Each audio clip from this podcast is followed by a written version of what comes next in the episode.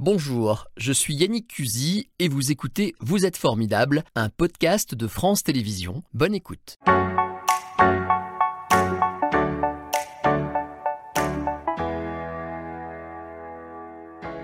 Bonjour Christelle Bardet. Bonjour. Vous êtes là parce que vous êtes auteur d'un livre, euh, Quand maman plantait des brosses à dents, un livre qui parle de ce sujet d'Alzheimer. On va donc avoir un petit peu de temps pour en discuter ensemble. C'est un sujet que vous connaissez bien. Avant cela, on va faire un petit peu connaissance. Vous êtes une vraie lyonnaise? Pure lyonnaise, euh, petite fille de Canune et à la Croix-Rouge. Oula, c'est voilà, c'est du pur jus comme on dit. On voit la, la, couverture de ce livre dont on va effectivement donner plus de détails. Votre truc, c'était, euh, enfin, c'est toujours peut-être euh, le commercial. Vous êtes une vraie pure aussi commerciale, je peux le dire? Oui, j'ai commencé par vendre de l'espace publicitaire. J'ai commencé voilà dans un magazine qui s'appelait Lyon Mag à l'époque, qui était bien connu, qui existe toujours sous une sous une autre forme.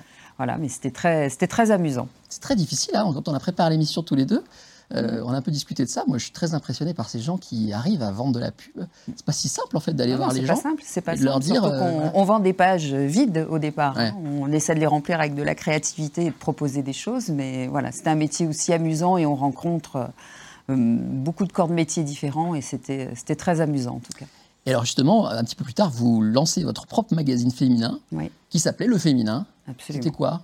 Bon, c'était euh, toute l'actualité, mais dirigée d'un point de vue un peu plus euh, féminin. Donc on parlait euh, mode, beauté, mais aussi sujet de société, des femmes qui faisaient un métier d'homme. Enfin, on avait beaucoup, beaucoup de sujets à travers le prisme et l'œil féminin. C'était un magazine genré, comme on dit maintenant si vous voulez.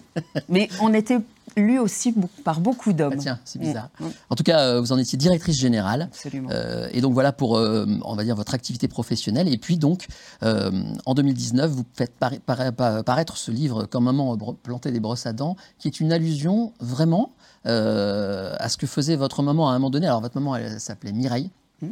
Euh, je vais tout de suite le dire, en 2002, à l'âge de 56 ans, elle a été diagnostiquée euh, Alzheimer. Alors d'abord un mot sur ce, sur ce titre. Pourquoi ce titre? Expliquez-nous. Alors je n'ai rien inventé. En fait, c'est une activité qu'elle a développée au fur et à mesure de sa maladie, qui était bien symbolique aussi de la réaction qu'on peut avoir euh, en tant que proche et en tant qu'aidant, parce que elle était à l'époque, elle aimait beaucoup les balconnières et s'occuper de ses plantes. Et un jour, on fleurit miraculeusement des brosses à dents. Alors elle les plantait toutes vers le ciel dans un sens très précis. Elle les arrosait toute la journée. Alors évidemment, le premier jour où j'ai vu ça, bah, j'ai eu le réflexe de tout enlever en lui disant que c'était ridicule, que ça, ne se faisait pas. Et le lendemain, bah, les brosses à dents sont réapparues. Et petit à petit, j'ai appris à l'observer et à trouver euh, finalement ça euh, apaisant pour elle. Et il y avait un côté poétique. Et on a trouvé avec mon éditeur que le symbole était fort aussi de la maladie. Euh, parce que c'est une vision qu'ils ont de la vie un peu différente de la nôtre, mais c'est la leur et il faut aussi leur laisser. Vous dites volontiers que cette maladie, certes, a révolutionné évidemment votre quotidien, parce que vous allez être aidante, on va y venir hein, pendant des années, vous allez vous occuper de votre maman, mais que régulièrement, il y a des moments poétiques ou cocasses. Bien sûr, et d'ailleurs, c'est le rire qui nous sauve. Euh, qui permet d'avoir du second degré, de prendre du recul. C'est un peu, c'est un peu le kit de survie. Alors c'est sûr que ce sont des, des, malades qui sont souvent dans une vérité, qui sont sans filtre. Si euh, voilà, s'ils ont envie de vous dire que vous êtes moche, et eh ben ils vont pas, faire, ils vont faire fi des convenances et ils vont vous le dire. Donc on peut se retrouver dans des situations un peu, un peu étonnantes, parfois qui peuvent être gênantes aussi, mais en général, euh, moi j'ai toujours essayé de trouver le côté amusant, même si c'est pas pour. Je ne voulais pas travestir euh, la vérité, et ça reste quand même quelque chose de difficile à vivre le moment où, où le diagnostiqué, en fait, vous, vous voyez des signes apparaître, c'est ça Vous êtes en vacances avec le maman et c'est là que vous vous doutez de quelque chose? C'est très pernicieux. C'est souvent une maladie qui se déclare euh, sur des symptômes très, euh, très des petits détails. Alors, on a tous des problèmes de mémoire. Hein. Je suis sûre que vous-même, euh, vous cherchez régulièrement où sont vos clés, etc. Mm. Si on prend, si on fait un tour, là, tout le monde qui est dans la pièce, les techniciens, etc., tout le monde aura un problème de mémoire et dira que la, la mémoire joue des tours. Après, ça devient plus problématique quand on euh, oublie des choses du quotidien, quand on oublie des gestes et quand il y a des choses qui se répètent. Et là, c'est ce qui était arrivé à ma mère. Elle se levait à 4 heures du matin pour faire son lit. Elle était euh, plus capable de convertir l'argent. Elle me demandait tous les matins, puisqu'on était à l'hôtel, ce qu'elle devait faire de la clé de l'hôtel. Elle me répétait sans cesse les mêmes questions. Et là, voilà, c'est une mauvaise intuition qui a commencé à apparaître en moi. Et on a fait euh, les examens appropriés. Le diagnostic est rapidement tombé. et donc effectivement Alzheimer. vous dites que vous n'avez pas prononcé tout de suite le nom de la maladie avec elle. Non, en fait, je trouvais que c'était un peu anxiogène. Alors je ne sais pas si c'était pour elle ou pour moi. C'est souvent une question qu'on se pose en tant qu'aidant, c'est pour qui est-ce que c'est le plus difficile? Euh, nous, on avait décidé que c'était trop angoissant pour elle en accord avec sa neurologue. Il faut parfois annoncer le diagnostic quand on a besoin de l'adhésion du patient pour une prise en charge plus adaptée. Là, en l'occurrence, elle était plutôt, elle se laissait plutôt faire. Elle faisait part de ses angoisses, mais voilà, on lui a mis. Euh, elle était quand même très jeune. Euh, elle travaillait encore quand on, à peine, à peine six mois avant qu'elle soit diagnostiquée, elle travaillait encore en crèche. Donc, elle était éducatrice de jeunes enfants, ce qui était quand même une responsabilité c'était compliqué. Donc voilà, on lui a présenté les choses d'une manière en disant voilà, en étant responsable, on va se mettre au repos, il y a des problèmes de mémoire et on va, et on va faire les choses tout doucement. Je pense que petit à petit, elle a compris, parce qu'elle nous disait souvent ça fait peur quand même. Elle, euh, elle était très angoissée, il y avait beaucoup de regards euh, interrogatifs. Voilà, mais elle s'est laissée, elle s'est quand même laissée accompagner de ce côté-là. Elle a été quand même docile, elle nous a toujours fait confiance, et ça, ça a été un côté quand même, euh, voilà, un peu plus facile dans la prise en charge. Vous voulez euh, faire évoluer l'image de cette maladie? C'est vrai que vous avez prononcé le mot, je crois, ça fait peur. Alzheimer, c'est un mot qui fait peur. Alors, j'ai été chercher un petit peu quelques chiffres. Un million de personnes concernées en France, c'est pas mal, hein Enfin, c'est beaucoup, quoi. 8% euh, des plus de 65 ans il n'y a pas que les plus de 65 ans, je vais y venir. Il y a quand même 225 000 cas nouveaux chaque année euh, pour cette maladie qui est la plus fréquente des maladies neurovégétatives. Là, quand on vous écoute. Dégénérative. De, euh, neuro, qu'est-ce que j'ai dit? Dégénérative, pardon, j'écris très mal. Euh, en fait, ce que je voulais dire, c'est que quand on vous écoute, on, on s'identifie tous à ce qui vous est arrivé. Est-ce qu'il y avait un terrain favorable? Est-ce que vous avez venu, vu venir les choses ou pas? Non, non, il n'y a pas, puis il n'y a pas d'explication. Le, côté héréditaire est très très faible. C'est moins de 1% des, malades. La forme héréditaire est très très rare. Mm. Il n'y a pas de terrain particulier. Enfin, il n'y a rien. Euh, voilà, il n'y a pas plus de maladies d'Alzheimer dans ma famille que dans une autre. Euh, voilà, on n'a jamais, euh, on n'a jamais eu vent de ça. Puis surtout pas à 57 ans. Surtout pas à 57 ans. Est-ce qu'elle est restée pleinement consciente? Alors, vous l'avez accompagnée 14 ans, on va parler de votre euh, vie d'aidante. Là aussi, ça va parler à beaucoup de monde qui nous regarde. Il y a beaucoup d'aidants et d'aidantes dont on parle peu. Euh, est-ce qu'elle vous a, euh, est-ce que vous semblez consciente de tout ce qui lui arrive très longtemps sur ces 14 années? Alors c'est difficile à quantifier. Moi, je pense qu'il y a eu une forme de lucidité ou de voilà, il y a toujours eu des regards entre nous. Je crois que hum, le côté affectif a été présent très longtemps. Euh, je crois qu'avec beaucoup d'attention, beaucoup d'amour, on arrive à, maintenir des liens quand même, voilà, même, même si on sait qu'inexorablement on va partir vers l'oubli et qu'on va partir euh, vers le néant. Euh, voilà, on a quand même réussi à maintenir un lien, un lien très fort jusqu'à la fin, même dans un état où elle était quasiment grabataire, où elle faisait moins de 40 kilos et elle était en fauteuil et tous les gestes du quotidien étaient devenus impossibles. Donc elle est restée à la maison quelques temps et ensuite oui. Il y a un moment où la sécurité était plus du tout assurée. Alors évidemment, j'ai fait comme beaucoup, on fait la course au maintien à domicile parce que prendre la décision de placer son proche, c'est quelque chose de très culpabilisant. C'est aussi compliqué parce qu'on trouve jamais la prise en charge parfaite euh, ou adaptée. Il y a peut-être sans indiscret, indiscret peut-être que votre maman vous avait dit j'ai pas du tout envie qu'un jour tu me places quelque part. Elle me l'avait jamais dit. Ah. Elle disait toujours je déteste les mémés. voilà. Donc, euh, mais à un moment, c'était plus possible. C'est-à-dire que la sécurité, elle ouvrait, euh, elle ouvrait les portes, elle ouvrait les fenêtres, elle, euh, elle chamboulait tout dans l'appartement, elle mettait des feuilles de partout, donc elle mettait dans les, dans les appliques, dans les, dans les halogènes. Donc, tout un jour a pris feu. On ne pouvait plus la laisser. Elle dangereuse pour elle-même. Voilà, moi, je travaillais, on pouvait pas, je ne pouvais pas la prendre à domicile parce qu'on ne pouvait pas la laisser seule. J'avais pas les moyens de mettre euh, des auxiliaires de vie euh, jour et nuit pour faire un balai. J'ai tenu le temps qu'il a fallu avec auxiliaires et infirmières. Et puis à un moment, même les équipes sur place m'ont dit, bah là, on est arrivé à la limite et à un moment, il faut qu'on puisse euh, passer la main. Et ça a été quelque chose de positif pour moi parce que moi, j'ai pu reprendre mon rôle de fille. C'est-à-dire que j'avais plus à effectuer les gestes. Bah de, de, de, de, rhabiller, de, de la toilette, de réparer les conneries qu'elle pouvait faire euh, à droite et en charge. Tout ça a été pris en charge par des euh, professionnels. simplement affectif et familial. Absolument, Vous absolument. Un très beau duo, hein, ceci dit. C'était une fête, euh, la fête de l'été. On, en faisait régulièrement et on s'amusait beaucoup. Il y avait pas mal de gens de notre famille et des amis qui nous rejoignaient et, tout cela était très joyeux. En fait, il y a un site hein, qui s'appelle France Alzheimer Oui. Vous faites partie euh, de, cette association. Euh, alors, le Alzheimer, c'est une affection qui entraîne, c'est très précis, une disparition progressive des neurones dans les régions du cerveau qui gèrent certaines capacités. Et là, tout se comprend facilement. La mémoire, le langage, le raisonnement ou encore l'attention, les cellules, elles perdent leur fonction et elles meurent. On ne sait pas soigner ça. Non, on guérit aujourd'hui un cancer sur deux, mais on n'a encore aucun traitement pour la maladie d'Alzheimer. Moi, je je préfère communément qu'on dise que c'est le lent désapprentissages de la vie. Mhm. Pardon. Mais je vous sers un petit truc, Non, ça va, je vous remercie. Pas de souci. en fait, euh, ce qu'il faut dire aussi, c'est qu'il n'y a pas deux malades d'Alzheimer vraiment pareils. Moi, je dis toujours qu'il y a autant de malades que de personnes, parce que euh, on a souvent des différences en fonction des vécus, des histoires, euh, des peurs. Il y a des gens qui peuvent se montrer complètement désinhibés ou agressifs.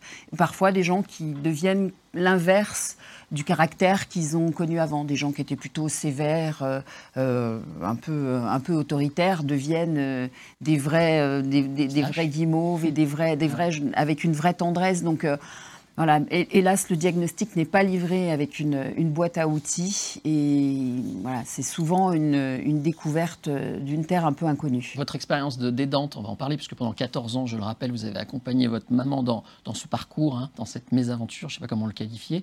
Euh, comment on réagit Comment on fait? On s'attend à tout et il y, a une réaction type à avoir? Comment, comment on fait? Bah, Elle est comme toute euh, maladie qui est annoncée. Hein. De toute façon, il y a l'incompréhension, il y a la peur, il y a la colère, il y a le rejet, puis l'acceptation.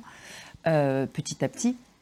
Comme je vous le disais pour, euh, pour l'histoire des brosses à dents, où on, apprend en fait à apprivoiser euh, la maladie, à s'apprivoiser soi. On apprend aussi beaucoup sur soi parce que c'est un long chemin. On ne devient pas aidant comme ça. Il n'y a pas d'aidant parfait non plus, hein, parce qu'on a tous.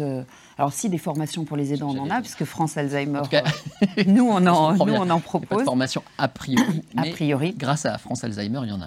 On, donne en fait un peu de, clés.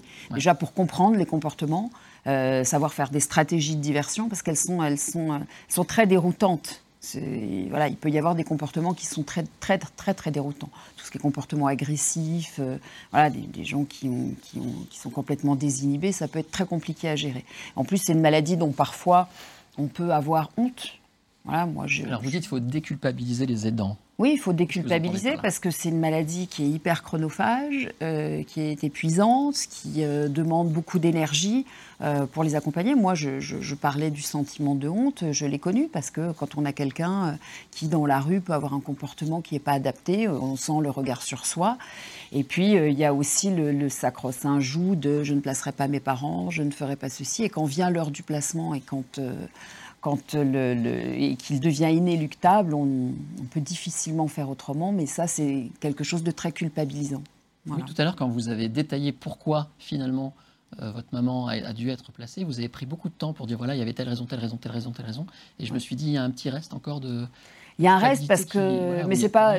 quand je regarde le chemin parcouru, j'ai pas de, j'ai les regrets de ce qu'on n'a pas pu vivre. Mais voilà, j'ai pas de regrets particuliers. Je ne sais pas si j'aurais pu faire mieux. Je ne sais pas. J'ai sûrement fait des erreurs, très certainement. Vous dites qu'il faut savoir s'écouter soi quand on est aidant Oui, parce qu'il faut savoir recharger les batteries. C'est extrêmement important de prendre du temps pour soi. Souvent, le conjoint ou le, la personne aidante s'épuise avant le malade. Et ça, c'est un de nos credos euh, chez, euh, chez France Alzheimer, c'est vraiment apprendre à aider sans s'épuiser. Et ça, c'est très important pour pouvoir recharger les batteries et pouvoir ensuite redonner de l'énergie à la personne. Les temps de répit sont euh, vraiment très, très nécessaires.